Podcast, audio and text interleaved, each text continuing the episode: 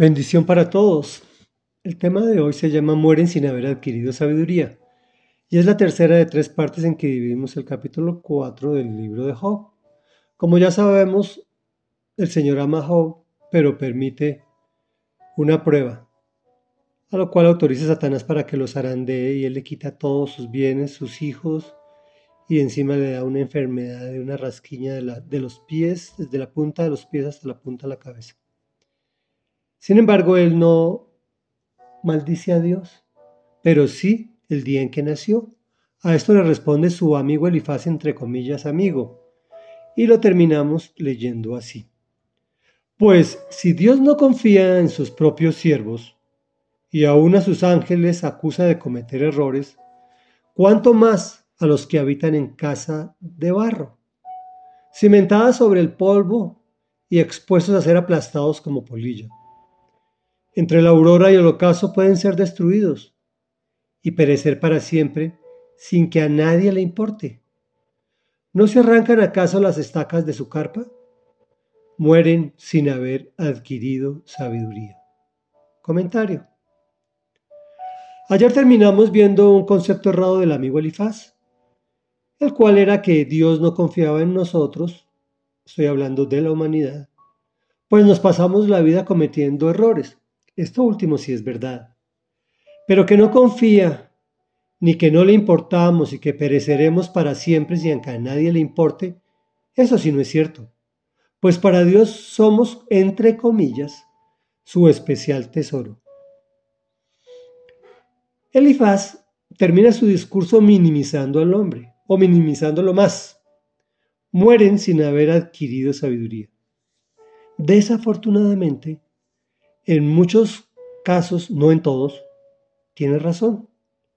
Pues la sabiduría es el temor de Dios. Ojo, no miedo.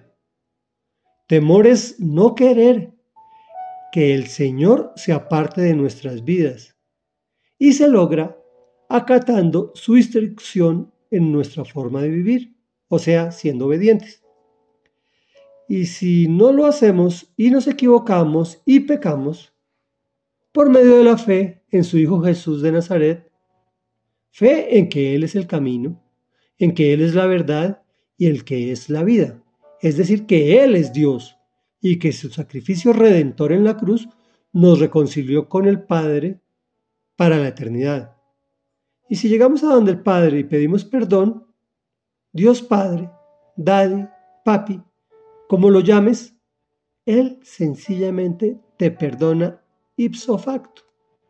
Reflexión. Por favor, no permitamos que nadie, y menos nosotros, que muramos sin haber adquirido sabiduría. Oremos. Padre nuestro que estás en el cielo, santificado sea tu nombre, venga a nosotros tu reino. Que venga el reino de Dios a la tierra es la gran maravilla que ya vino a través de nuestro Señor Jesucristo y que está aquí para todos los que queramos recibirlo en nuestro corazón, pues Él está a la puerta y llama. Hoy te clamamos, Señor, que nuestros seres queridos, e incluso nosotros mismos,